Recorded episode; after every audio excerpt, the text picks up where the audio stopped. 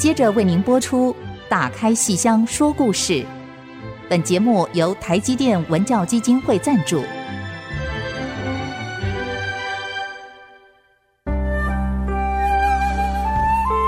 打开戏箱子，看见台上的精彩一刻。戏箱子里还有许多你不知道的喜怒哀乐、悲欢离合。让戏曲专家王安琪、罗世龙和您一起打开戏箱说故事。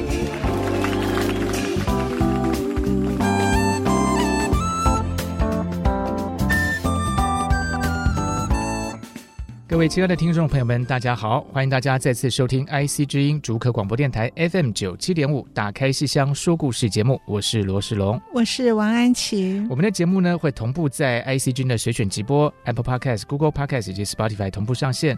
如果您是用 Podcast 收听的话，只要按下订阅就可以每集收到我们的节目，收听很方便哦。而且请记得要到 Apple Podcast 给我们评五颗星，留下你的心得，给我们更多支持跟鼓励，我们都会定期去看您的评语哦。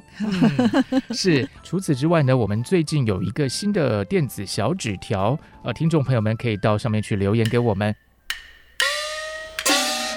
哇，我们收到非常非常多的听众朋友们来留言哦。你比方说，我看到这一位是。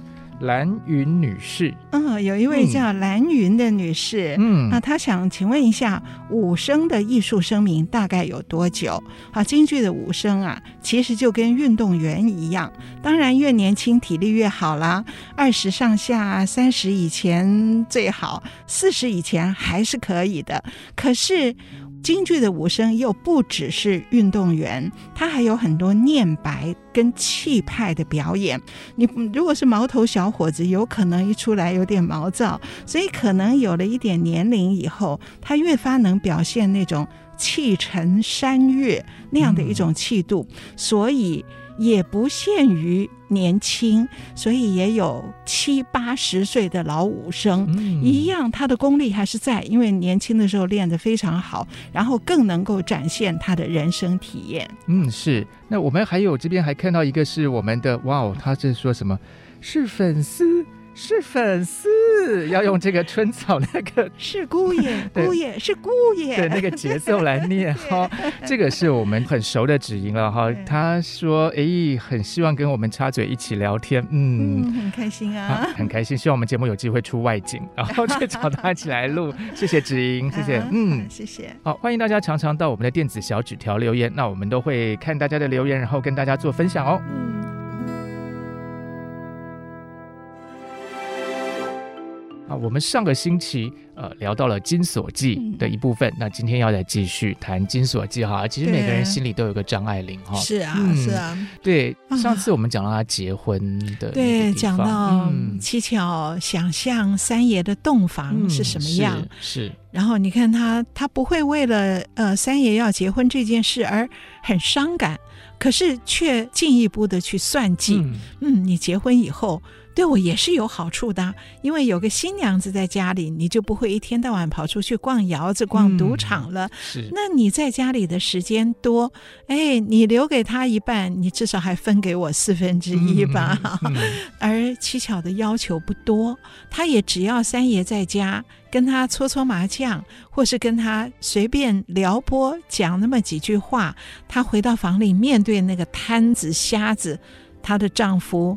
就好过些，嗯、是，哎，所以真的是很卑微的愿望。嗯、所以我们讲到了麻将，嗯，打麻将。是，打麻将不是那个曹七巧家里卖的麻油做的麻将，不是 那个麻将面的麻将，是打可以搓的那个麻将。对，嗯、打麻将，京剧舞台上从来没有出现过。上次其实我们已经讲过一个从来没有在京剧舞台上出现过的，就是这个十指紧扣交织的。两个人十指紧扣，是这个上个礼拜有讲过哈，对。那今天我们要讲的是这个打麻将，对，嗯，这个京剧舞台从来没有演过。对啊，好难想象哦，古代人你总不能想象什么孔 孔明，孔明在这个空跟周瑜。不是他在那个空城计嘛，他要假装说我很闲，我就在那边搓麻将，碰糊了，东风，借东风嘛。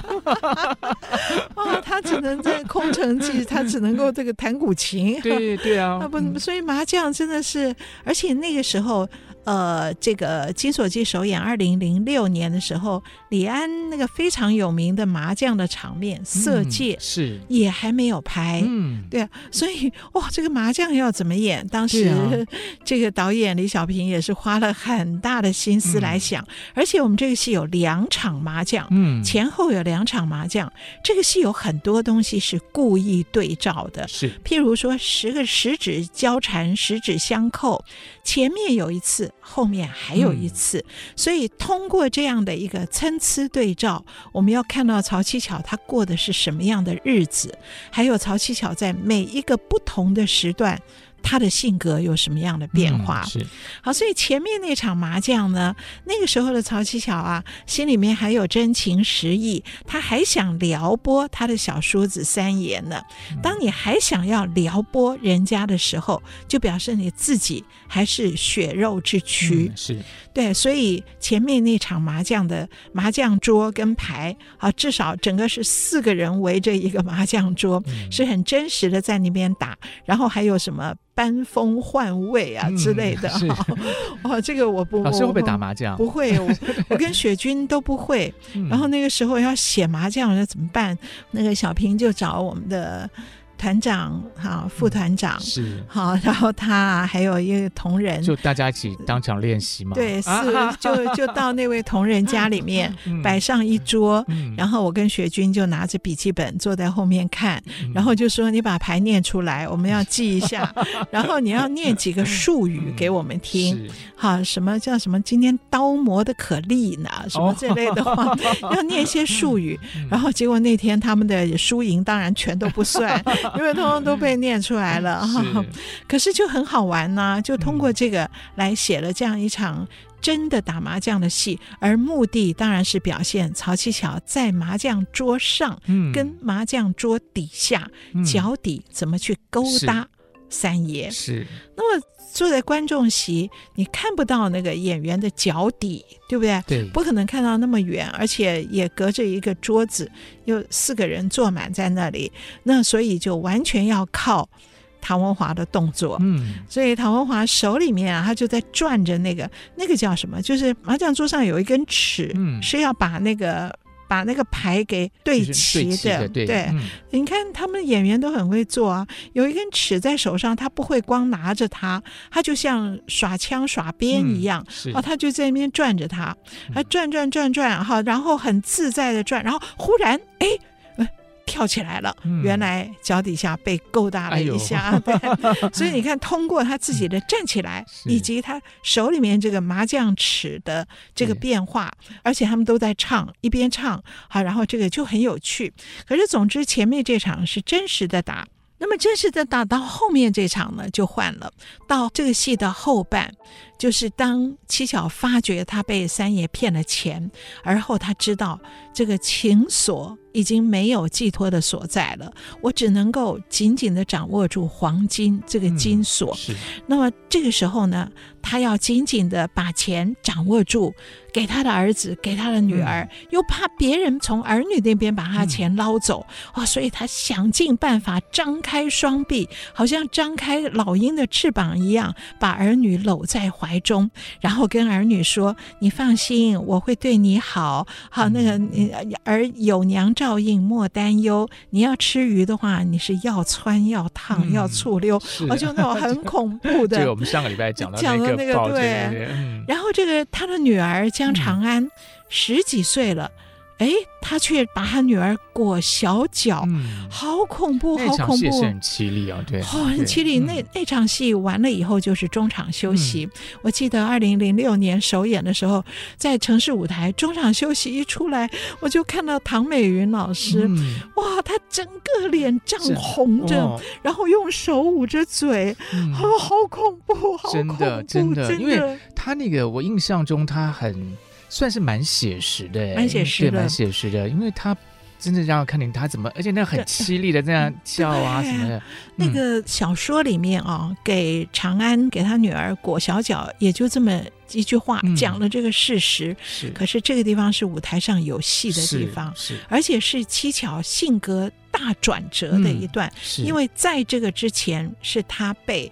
三爷骗了，嗯，他发觉被三爷骗。好，我们先从这儿说起，次序有点乱，可是其实大家对这个故事都熟，是没关系的。嗯、那么七巧从三爷婚后，他就期待三爷给他半点真心就好了。结果三爷没有，三爷这个人轻的跟什么似的，嗯，他根本承担不起人家生命中的重量，他只会随便口头上好跟你说：“哎呦，你这个这个凤纹耳坠子戴起来好漂亮哦。”啊，然后什么？当那个七巧一要说到他生命中的那个不得意的地方的时候，三爷就闪人了，就说：“小双。”给二奶奶泡杯茶，然后她就闪了。嗯、是，所以她在感情上一点都没有办法得到安慰。结果等她的丈夫死，等到分家，嗯、分家之后总算掌握了一点钱，其实还是被欺负了。是，而没有想到分家后，她心里已经把三爷看淡了。这个三爷竟然又来找她，那她当然知道他不怀好意的，可是。这个三爷太会说话了，竟然让七巧有那么一瞬间被骗，而且他在那一瞬间，他觉得自己好幸福哦。原来我此生，我生出来，原来我嫁到江家，就是为了等这一刻，嗯、就是为了等跟江继泽的感情。没有想到我这辈子还能够等到，虽然花儿一般的年纪都过去了，可是。终于等到了，而人生虽然是这样错综复杂、不讲理，可是终于等到了。嗯、所以这是整篇小说里七巧唯一一次觉得幸福的所在。没有想到他还是被骗了。是，原来三爷是被赌债是逼着，是，所以用骗感情的方式来骗钱。是，所以等七巧发现的时候。多难堪呐、啊！是，他把他打出去了。是，这短暂的这个以为幸福来到了时刻哦，哇，这是非常非常的短。嗯，对。对，然后打出去，是那边是张爱玲这篇小说的金句。对对。那我们也来短暂的休息一下，然后待会儿再继续跟朋友们聊《金锁记》这出戏。嗯，他可早说过了，要不是为了这俩。钱，这个家你是一刻也待不住。要不是给要债的逼着，你哄我，你拿那样的话来哄我，你拿我当傻子，我打死你！我打死你！别这样，别这样，别这样，我打死你！等白妹回来，请个大夫给他妈瞧瞧。啊！是。你还答应了？你还答应他？你给我走！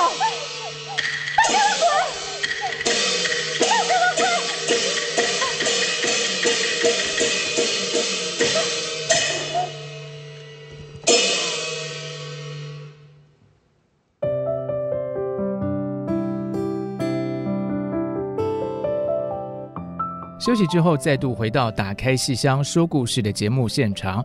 那我们刚才讲了一个很重要的一个转折点哦，就是被赶走了这个地方。对，三爷被赶走，嗯、被赶走。对，可是三爷这个人纨绔子弟，他被打走了，他本人没事人一样，对、嗯、七巧的伤害太严重了。可是他本人没事人，而七巧把他打走以后，自己受伤受到这样的地步，可是他还是掀开了窗帘，从楼上看一看，他要再看上一眼。嗯、我觉得这个心里。让人非常难过。对对，然后他看到了什么？他看到了这个三爷竟然是跟没事人一样的，那个外挂搭在手上，然后往前走的时候，风吹着他的白色裤管里面，好像几十只白鸽子飞出来。嗯哦，他轻的，他整个人轻的跟什么似的，嗯、是，是完全没有受到伤害，是，哦，就像没有经过这场事情一样。嗯、可是七巧的伤害有多严重？大概可以想象一下那种感觉啊，就是说你其实你知道你被他骗了吧？对，对，你是又心甘情愿被他骗，你又不甘愿被他骗，那种很矛盾的那种。到最后就是一个亲自了得，就是这样，真的。嗯、然后张爱玲《金锁记》这篇小说里写了这一句，她说后来七巧很难过，她说我知道他不是个好人，嗯，所以我为什么要拆穿他？嗯，什么是真的，什么是假的？是我。他他来骗感情，那感情绝对是骗的。他要的是钱，是他不是个好人。嗯，那我为什么要拆穿他？是啊，所以这个什么是真的，嗯、什么是假的，就让小平导演想到整个戏要怎么样用时空交错、嗯、虚实叠印来做一个。定调，可是这个地方你再用任何手法，这库管里几十只白鸽子飞出来，嗯、我们也没有办法在 舞台上演。要是真的飞出来，就有点奇怪了。这，这怎么演呢？那不是动物园是吧？魔术，就是 春节晚会，是真的。所以我，我后来我们就想到说，我我就想这个地方一定要让曹七巧有一段唱，嗯、而且这个唱的开头第一句是一个。动作性很强的，嗯、好，所以我写了一个“飞奔楼头，再看一眼江家三少”。写这个词一定就有那个动态感，嗯、所以魏老师看到这句枪都还没有编的时候，他就知道他要有一个跑步跟上楼的动作，嗯、而且当下他本来是非常难过、非常气愤、非常难堪，他在原地都蹲下去了，蹲下去了没有办法忍受这种难堪，可是忽然想到，从此江继泽江三爷走出了我的人生，这是我跟他最后一次的勾搭。所以我想再看他一眼，嗯、所以他会在难堪到极点的时候，奋力扶着桌子站起来，然后去追着那个窗户。所以这个配合这句唱词的整个舞台调度是非常重要的。嗯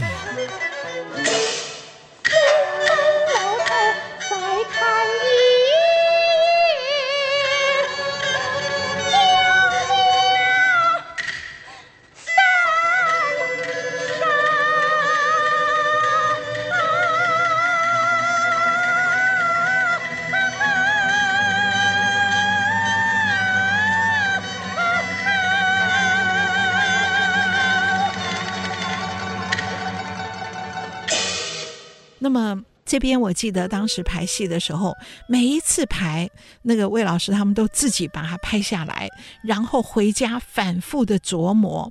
好，然后后来在舞台上呈现的是是一个。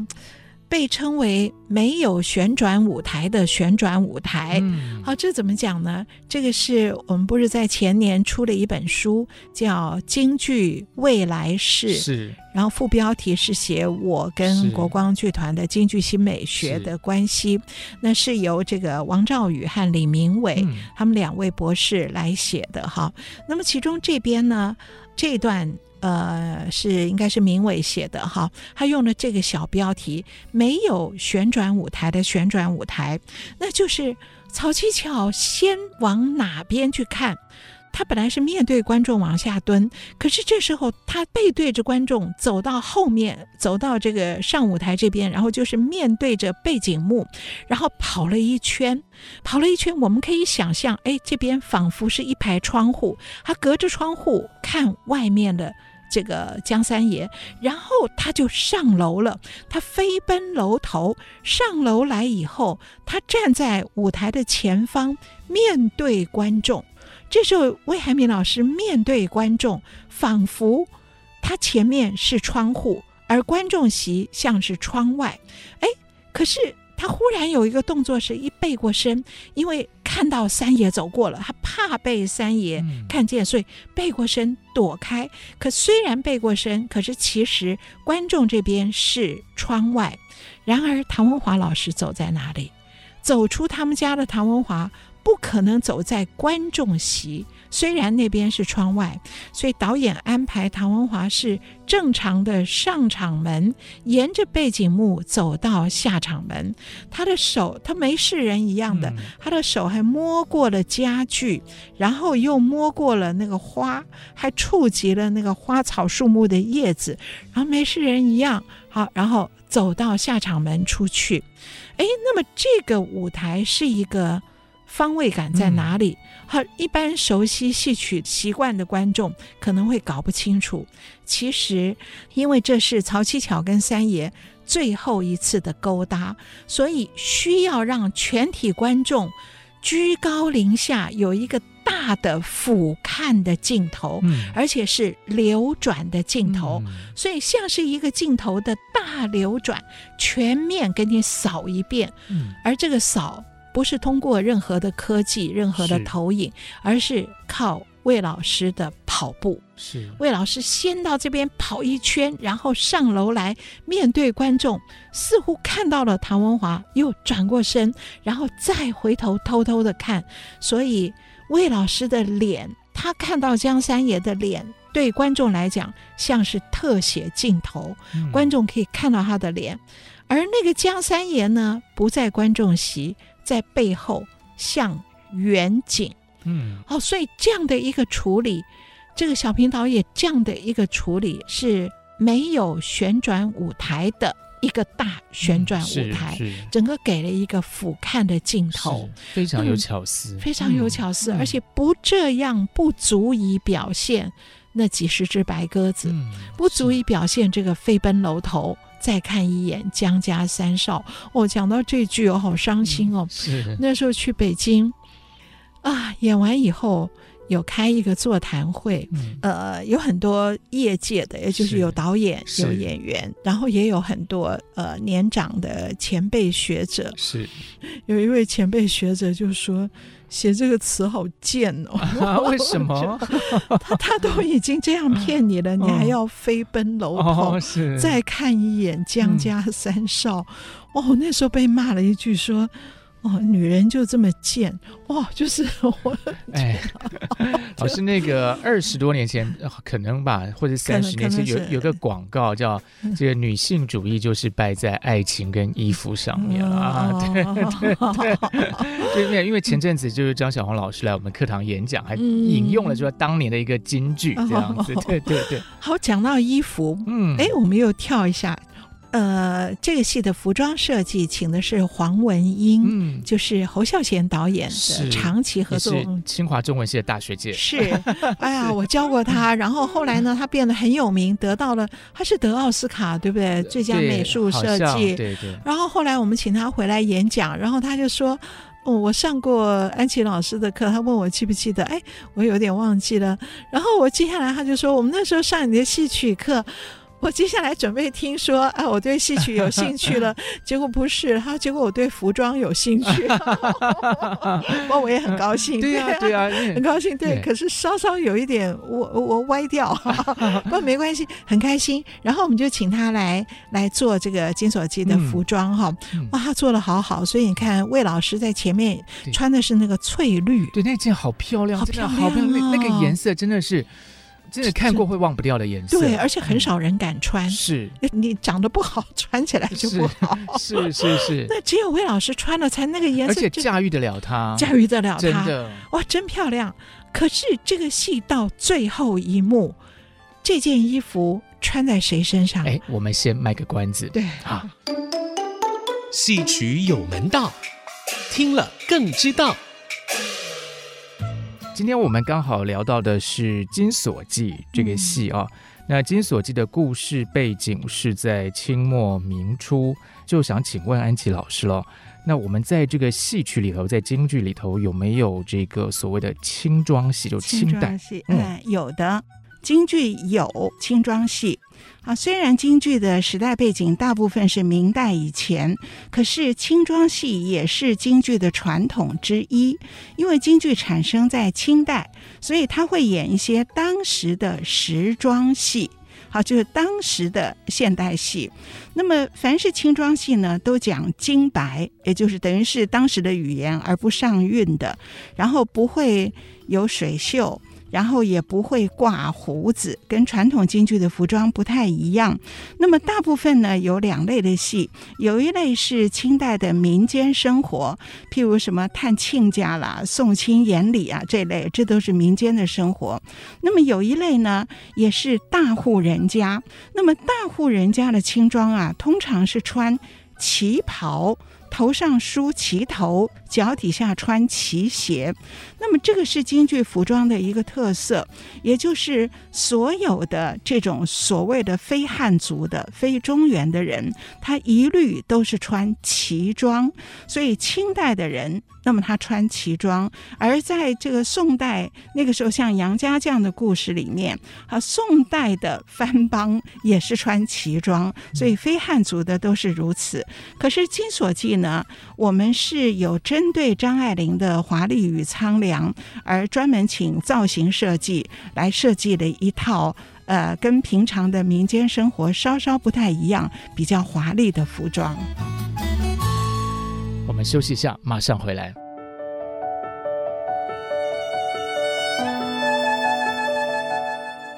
您现在收听的是 IC 之音打开戏箱说故事节目。诶，在上一段节目里头，我们谈到非常漂亮的《金锁记》里头的那一件。衣裳啊，翠绿色的，对，这黄惠英老师设计的，让魏海明老师穿在身上。刚才安琪老师，哎，对不对？我们猜一个一下，就说那到底这件衣服最后会穿在谁的身上呢？最后一幕，嗯，最后一幕穿这个衣服出来的，竟然不再是曹七巧，而是他的女儿江长安。嗯嗯、是哇，那个时候我记得也是。故意这样的，嗯，故意让江长安，江长安的原创演员是陈美兰，是陈美兰演的好好哦。嗯、美兰是一个非常温柔婉约典雅的，她是真的是那种含蓄内敛的，本人也是这样，在台上的形象也是这样。所以我记得一开始啊，我们跟小平啊有在讨论长安谁比较适合演美兰还是安利，嗯，谁比较适合？第一直觉会是安利，哦，我我我们先讲这个好了。最后长安穿了这身绿色的出来，嗯、是，是为什么让他穿上七巧的衣服？因为他后来的行为已经变成一个小七巧，已经被变成那个样子。对，对是等于是母亲复制了女儿，变成他自己的复制品。对，所以让他穿上这身衣服。所以整个最后一幕，长安穿着妈妈的翠绿衣服。坐上那个斜的榻，划洋划那个火柴，嗯、点起鸦片，哦，真是可怜啊！真是、嗯、好，所以长安后来变成这样。那我们当时最初曾经想过，安利的个性是比较像小七巧，嗯、她在舞台上的形象是很适合的。可是如果安利演的话，他前面的那个被迫。扭曲成长的，嗯、似乎变成他天生是这样。是 是是，所以本来长安其实不是那样的个性。本来长安不是的，嗯、所以后来，呃，小平导演觉得，嗯。美兰应该是有一个反差，而美兰到无可奈何之后，那个狂笑，嗯，那种狂笑，然后后来演出了小七巧的样子，我觉得是美兰整个演技上的大突破，而且对她而言，这几乎是一个不可能的突破。可是她能够做到这样，我真的是觉得非常非常的佩服她。嗯、所以《金锁记》的原创的每一位演员，我都永远会记在心里。那当然，现在。事隔十六年，嗯、那么这次就是由美兰担任指导老师，是。来教年轻的林嘉玲来演这个长安小七巧。对，最后林嘉玲穿上这件翠绿的衣服，嗯、啊，美兰在旁边指导她，啊，我觉得一定他心里应该很欣慰，自己创造的角色。嗯有传人是，可是应该也会有一些不舍。嗯、可是哎，这就是张爱玲嘛，人生也就是这样了。哈，是一转眼就一转眼时间就过去了，就过去了。对，那你能怎么办呢？你就是看着它过去。是，你看的过程中，你是用一个比较。轻盈的态度呢，还是用一个什么样的？我想各个人都可以自己去万味啊。对呀、啊，可是至少真的美丽的一个仗已经打过，自己创造这个角色，永远是原创的角色是不会变的，而且让人回味无穷。是真的，而且我觉得这几个角色哦，呃。大家当然，我们还是希望说大家到剧场里去看这个演出。可是，也许现实的考量，你未必有办法去看。我我是真的觉得，即使是看那个 DVD 哦，因为我我自己第一次看其实是看 DVD 了。嗯，我觉得那个那个力道还是真的会跑出来，哎，真的会整个冲破荧幕，真的就跑出来了。哇！还有张爱玲讲的这个没有光的所在，嗯，长安最后走进了没有光的所在。哇，这句话要怎么样呈现，也是不可能靠打灯光。是这个，我们后来是让每一个剧中的女性几乎都走进了没有光的所在。嗯、那么这就牵涉整个舞台设计，是由傅俊。好，傅俊做舞台设计，然后灯光是任怀民。好，这个是国光自己这一组哈，是好多戏都是傅俊跟任怀民做了好多呃国光的经典的作品。那么这个戏呢，整个的从那个背景幕开始就是一个好像铺天盖地的，又像是金沙铺地，可是上面又有血泪。斑斑哈，所以用了这样的一个，其实就是从背景幕一直铺一个地布，嗯，到台面上，嗯、而这个中间呢，你这个中间转折下来的地方，用了一个像一道门一样的去把它压住，压住那个后面的转折的那里，而这个门就是像一个黑箱子，嗯，一个小小的黑箱子，然后当七巧分家。分家，他这个如花美眷，哈，似水流年，到头来就是这一点，就值这一点金银财宝。还捧着这个，这时候后面的那个黑箱子的门一打开，七巧走进去，好像当时光一闪，然后变成全黑，他也走进了一个被金钱物欲所控制住的没有光的所在。而后，他给他的儿子长白娶媳妇，因为儿子长白也被江三爷带去逛窑子，嗯、那他怕钱又被三爷抢走，所以他要把儿子圈在家里面。所以一方面喂儿子吃鸦片，一方面呢就给他娶媳妇。他以为把他娶妻就可以不让他去逛窑子了啊、呃，结果这个注定了。他的媳妇的悲惨的命运，这个知寿，好，知寿这个他的媳妇，他的媳妇也是他的出现，然后到他，他就在拜堂那一刹那。拜堂的时候是一个鸦片榻上的婚礼，所以我们这个戏婚礼也有两个。嗯，七巧躺在鸦片榻上，然后没有任何宾客，而就是知寿这个媳妇跟长白两个人拿着红绳绕着绕着这个鸦片榻，而后他们要一起走进后面那个牡丹双喜图后面的时候，哎，七巧却把长白招手招手把新郎招到。鸦片榻上跟他抽鸦片，然后七巧跟他的儿子十指交缠，第二次十指交缠，嗯、第一次是跟江三爷。那么剩下新娘子一个人手中托的红绳落下，一个人走过去，那个牡丹双喜图落下来，而知寿走进了没有光的所在。嗯、那剩他儿子跟母亲。在一起十指交缠，而他母亲还唱了一段哦，他说，在昏沉中，我心里面是清明如镜啊，我清明炯炯，我知道。什么东西是我的夜雾星辰？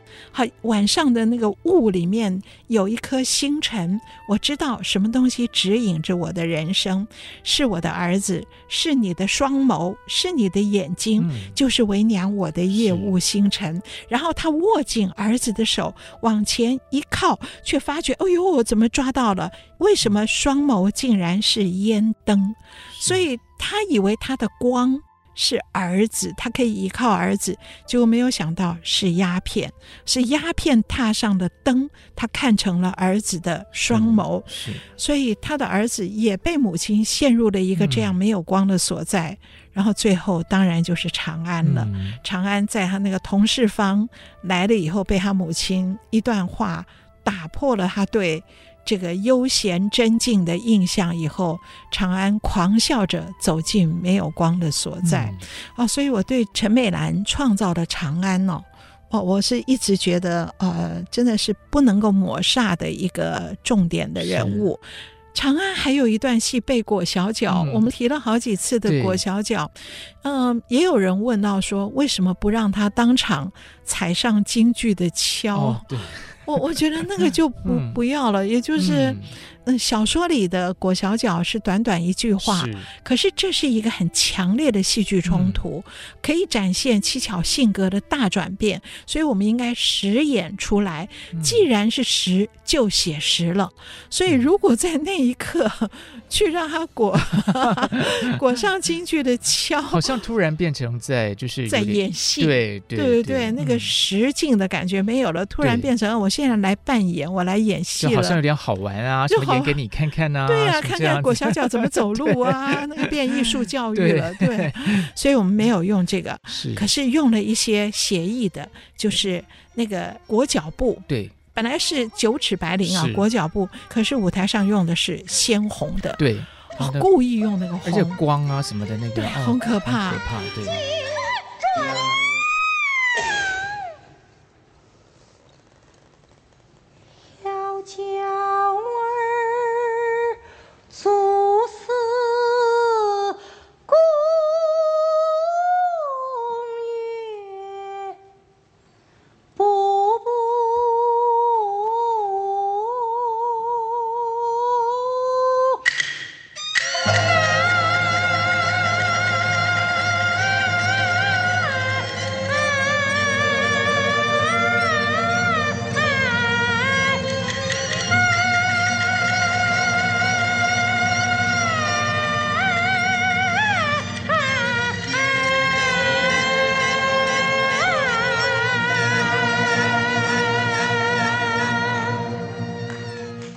这段裹脚裹完了以后啊，刚好是中场休息。那个每一次啊，演到那边啊，中场休息，大幕落下来，嗯、观众吓得 吓着出去奔到厕所，是。可是没有人看到大幕里面台上还有戏。嗯是。因为魏老师出不了戏，是他们他的后面的处理非常好，他并不是把女儿压制住了，裹了脚。嗯、传统的演法一定是好裹脚，然后我唱一句好要叫儿足似宫月寸步难，是唱一个高腔很高的唱腔以后，一定是瞬间落大幕，嗯、让观众大拍手。嗯、哎，我没有这样处理。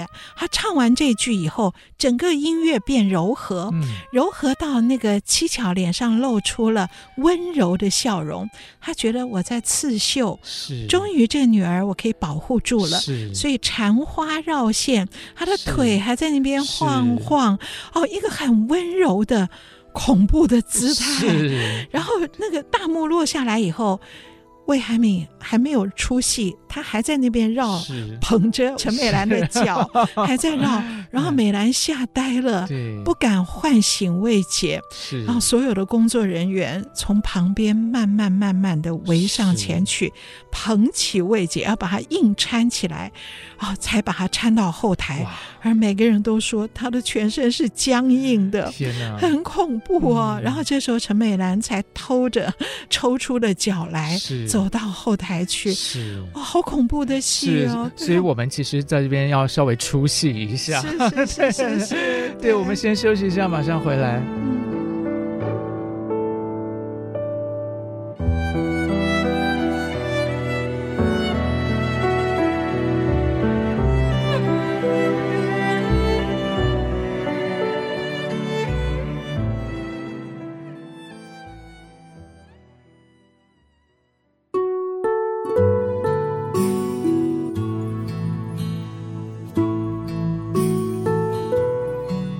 欢迎大家继续收听《打开戏箱说故事》节目。希望在刚才广告时间，大家有稍微出戏一下，喘口气啊、哦。因为那个刚才老师讲了一个非常恐怖的那种露出的微笑，仿佛自己好像完成了某一种工艺品吧。那那种就是。他可能完全没有听到说女儿那种凄厉的哭喊声，而且听起来是魏老师这整个就是入戏了，入戏入戏，对啊，对，怎么会把这个戏，呃，应该说张爱玲哦，怎么把这个故事写这么恐怖？啊。哦所以魏老师完全入戏，所以才会在首演五场之后，嗯、礼拜一早上爬不起床，是。打电话给李小平，是。说曹七巧演完了，魏海敏要在哪里？哦，我们现在完全可以了解，是是，对，因为他一直是曹七巧，是对啊，好，这种恐怖哦，我们刚刚讲的裹小脚之外，打麻将，嗯、第二次打麻将也很恐怖。第一次的麻将是。实的，好，有一张桌子，四个人，而且那个时候曹七巧还在调情，嗯，所以那里面我们看到情意的一种勾缠。可是等到三爷骗了他钱，等到他发觉没有一个人可信，他只要紧紧的握住钱的时候，曹七巧这个人已经。全身没有剩下任何血肉，他只剩两张嘴皮子骂人了。那么他为儿子娶媳妇，也只是怕钱，怕儿子逛窑子，然后钱飞了。所以他后面有一场，后面有一场麻将。这场麻将呢，就是为了羞辱他的媳妇。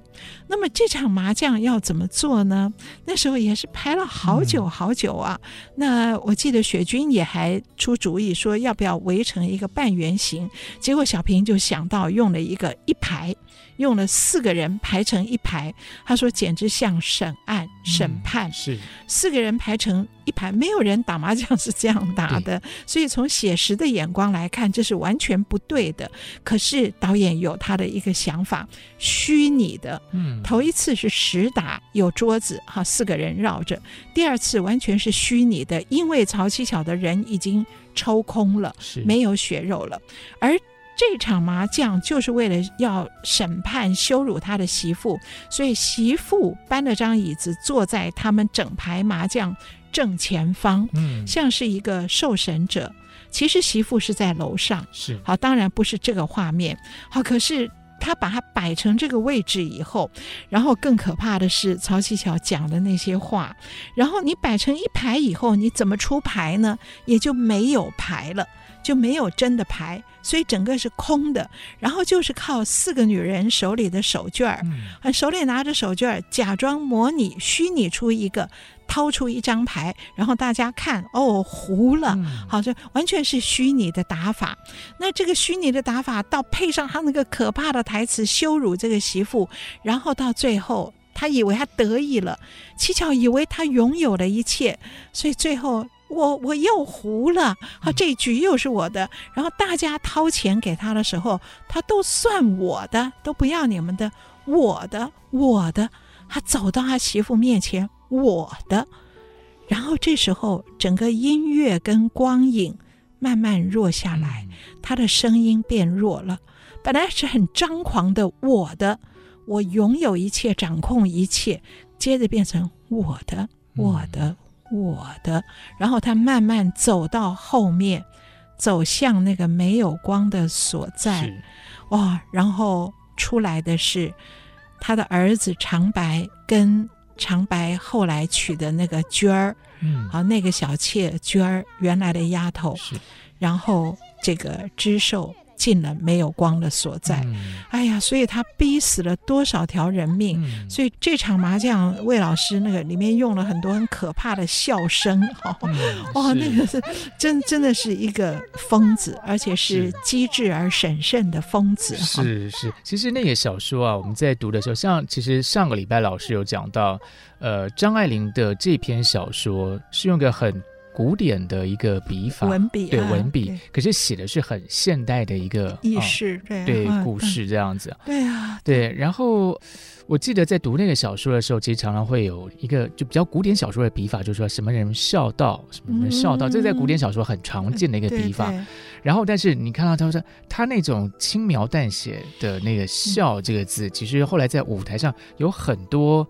去表现的一个空间，是是，是那个笑不是只是一个好像没有意义的一个东西，哎、对，是很多层面的一个很多层面，嗯，对。然后包括说像今天我们也讲到很多种笑，对不对？包括像像刚才裹小脚，然后很满意的那种心满意足的，嗯、或者说之前调情的时候那种笑，就好多层次的不同的表演了、哦，是，对。然后长安也有，长安后来偷交了一个男朋友。嗯啊，说是那个谁介绍的哈，那个那个三奶奶介绍的。嗯、可是他们后来几度要分而又合了以后，长安还是等于像是在外面偷交了一个男朋友，嗯、常常在公园约会。然后这边呢，这场用的也是一个一个像分割舞台一样的虚实交错，就是长安踩上了桌子，然后把腿伸出去，长安好像走在一个一个。绳索、钢索上面，她、嗯、的人生的钢索上，如果跨过这一步，她能够嫁给这个男朋友，她的人生就不一样了。嗯、可是。她的母亲的那个笑骂声一直在另外黑暗的那一边不断的扬起来，所以这两边的一起一落，一起一落，长安最后走下了这个钢索，他不敢接受这个婚姻。然后虽然最后是被他母亲那个，啊，所以当他觉得不行，我万一被。被我所珍爱的这个男朋友看破了我的一切的话，还不如我自己断绝了这个婚姻，让他在心里面还保留着我三个月的美好。所以这是美丽而苍凉的手势，是这张爱玲不断提到的。那么当长安决定要跟他分手而回家的时候，一进家门却看到他的母亲在把他养的花。一半一半的撕碎、扯碎，嗯、而魏老师又发出那个疯狂的爆笑声：“我把你养的东西我都扯碎了。嗯”而长安这时候说了一句：“他娘若见不得这花开着，我自己扯烂了它。嗯”所以这是美丽而苍凉的手势，就是我我宁可亲手把花茎来折断，嗯、我也不要看到它。根离土枯绝萎干，啊，纵然是没有办法开到盛开，嗯，我也不要叫残破留在人间。是，然后他把那个手绢儿，长安手里有一块手帕，高高的扬起，另外一只手要去拉，却拉不到。是，美丽而苍凉的手势，在七巧手里也有，在。知寿那里也有，嗯、包括那个三爷的新婚的三奶奶也有，每一个女人都有一个美丽而苍凉的首饰，自己想要保有一点。当你知道得不到、保不住的时候，不如自己亲手把它断绝。这是张爱玲，这是。这个是古典小说戏曲里从来没有的情感，是，是可是很特别。而张爱玲用这样的古典的文字写了这么现代的一种情感，是哦，好好悲凉哦。对，那种怎么说呢？呃，你知道说这个东西毁了，或是得不到了，嗯、那用自己的亲手把它给埋葬起来，嗯、有一种好像。最后一点点抵抗吧，对，对，跟这个世界做某种对抗。可是你知道那种对抗是无效的。可是至少我是亲手做了这件事情，对，也不只是维持自尊，对，真的就是最后一点点抵抗。其实你知道你没有用的，但是但是就是一种，我还是要做一点什么，对，对，就是有一个有一个姿态吧，或是说什么样的，至少我不是好像坐以待毙啦，是怎么样，或是被打垮，对对。哦，好可怕的戏！不过我们有时候反正就跳脱出来看一下，也还蛮好的啊。对，对欣赏一下这个表演啊，或是什么的。哦，真的是这这个可怕，可是真的一定要看。当然，就是、当然，对对。嗯，我套一句观众说的，值得敬畏。敬我不是说我们自己是主创群，然后自己说自己值得敬畏，而是而是张爱玲的哦，她的故事里所。透出的那种对生命的看法，是以及舞台上这些艺术家整个的诠释，我觉得自己看的特别的感动，是因为张爱玲的文字的魔力，这是大家都知道的。张爱玲很会选那些很。你说怎么说呢？就是可以把你平常可能也都认得的字，就是可以把它铺排成，就是有一个很特别的魔力。可是这种文字，因为文字有时候是某种也许读音啊或形象，哎、嗯，它看起来，我比方说朵云轩什么的，就有一个样子就出来了。对对对。可是你在舞台上怎么样？转化这个文字变成一个比较视觉的这种，对，还有那种情绪的那种饱满度，对，这个很不简单，真的是值得敬畏。不但值得敬畏，而且敬佩，然后感动都有。嗯啊，所以我觉得二零零六年能够做这个戏，等于国光的一个发展的方向跟某种对于文学的追求，也就是以前大家只把京剧当做。呃，唱啊，唱的好啊，嗯、就是唱念做打的表演艺术。是，可是，其实京剧是一个文学的精品了。是，的确是因为以前可能有人觉得说，哎，那个词写的很白啊，什么这好像，然后艺人好像，对，就是反正编一编也编得出来这样。事实上，它是一个呃有更深的东西可以做的。是是是。对，那个其实其实有时候讲起来。雕琢什么的，这个有时候大家其实反正有些方法可以做，嗯、对。可是你用浅白的这个更难，对。然后讲出最深刻的情感，这个才是建功力所在。所以张爱玲爱看蹦蹦戏啊，是是是。我们现在看不到蹦蹦戏，但是我们可以看各种各样的戏曲。是。对，台湾应该看不到蹦蹦戏吧？很难，很难哦。可能录影带可能看得到。看录影带。嗯，听众朋友们，如果听到这边的话，就是如果你还没有这个看过这出戏，或者说看过这出戏想要回味的话，那么。嗯，除了听我们节目之外，我们今天有个非常棒的东西要送给大家哦，就是签名的节目册。嗯，嗯，对，所以呢，听节目听到最后是有好处的，因为你就知道 看戏一定要看到完，听节目一定听到最后。对，对，我们今天就是要送出金锁记的魏海敏老师签名的节目册。活动的办法要是就看我们的 IC 之音粉专，或是看我们节目页面也都可以看得到。嗯，好啊。其实今天我们的节目时间也差不多，到这边要告一个段落哈。那还是要再提醒听众朋友们，欢迎到 IC 之音网站，打开“戏箱说故事”节目页面，写小纸条给我们，我们我们会收集起来给你回复哦。打开“戏箱说故事”节目，我是罗世龙，嗯，我是王安琪，我们下次再见，拜拜。本节目由台积电文教基金会赞助播出，台积电文教基金会深耕文化经典。引动艺术风潮，与您共筑美善社会。